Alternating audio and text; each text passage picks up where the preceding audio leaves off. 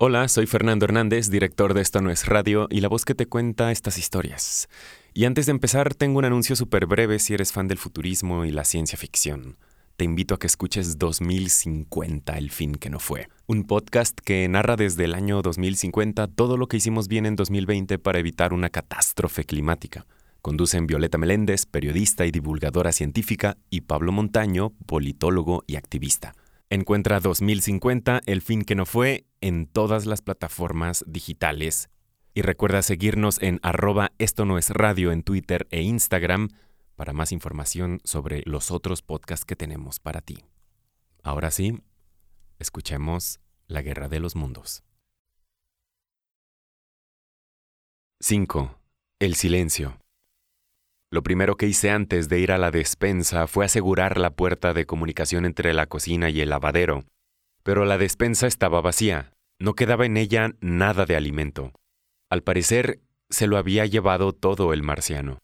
Ante este descubrimiento me desesperé realmente por primera vez. Ni el undécimo ni el duodécimo día tomé alimentos ni agua. Al principio sentí la garganta seca y se agotaron mis fuerzas con rapidez. Estuve sentado en la oscuridad del lavadero, en un estado de completa postración.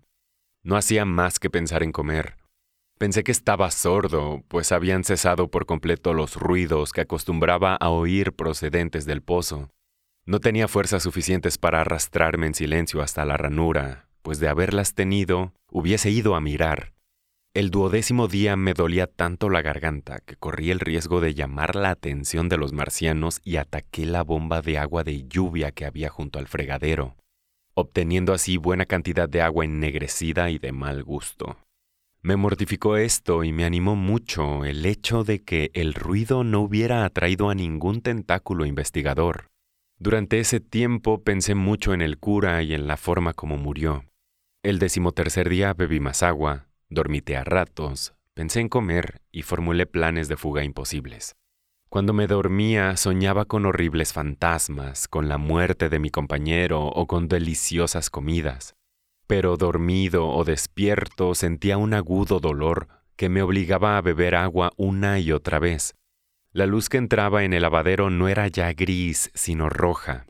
Para mi mente desordenada, este era el color de la sangre. El decimocuarto día salí a la cocina y me sorprendí al ver que la hierba roja había cubierto toda la ranura de la pared, filtrando así la luz exterior y tornándola rojiza. Fue en la mañana del decimoquinto día cuando oí una serie de sonidos familiares en la cocina.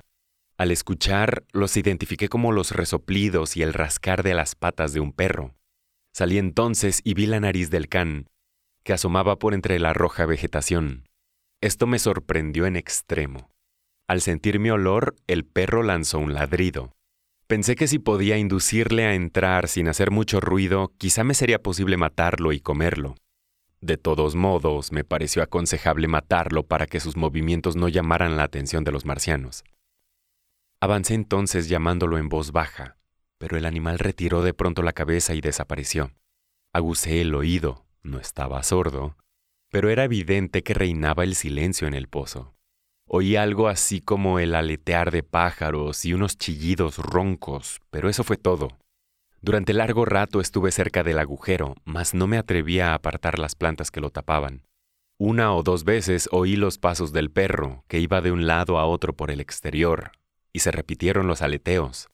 Al fin, animado por el silencio, me decidí a asomarme salvo en el rincón donde una multitud de cuervos se peleaban sobre los esqueletos de los muertos que sirvieran de alimento a los marcianos, no había otro ser viviente en el pozo.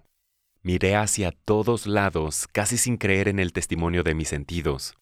Toda la maquinaria había desaparecido, excepción hecha de un montón de polvo azulino en un rincón, algunas barras de aluminio en otro, los cuervos y los esqueletos, el lugar no era otra cosa que un pozo desierto. Lentamente salí por entre la hierba roja y me paré sobre una pila de escombros. Podía ver en todas direcciones, menos hacia el norte, y no había por allí marcianos. Había llegado mi oportunidad de escapar. Al hacerme cargo de esto comencé a temblar. Vacilé un rato y luego, en un impulso desesperado y con el corazón latiéndome violentamente, subí a lo alto de las ruinas bajo las cuales me encontrara sepultado tanto tiempo. De nuevo miré a mi alrededor.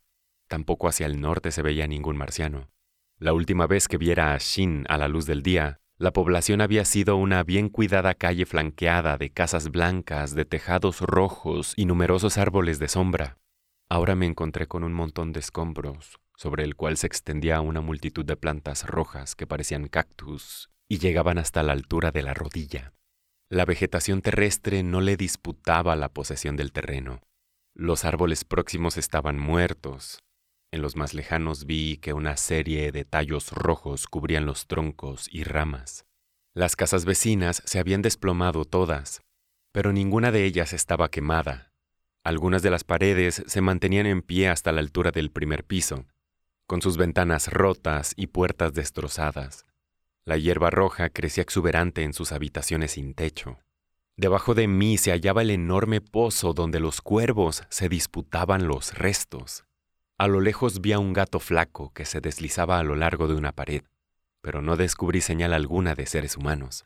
En contraste con mi reciente encierro, el día me parecía extraordinariamente brillante, el cielo de un azul intenso, una suave brisa mecía constantemente a la hierba roja que cubría todo el terreno libre y ah, la dulzura del aire libre.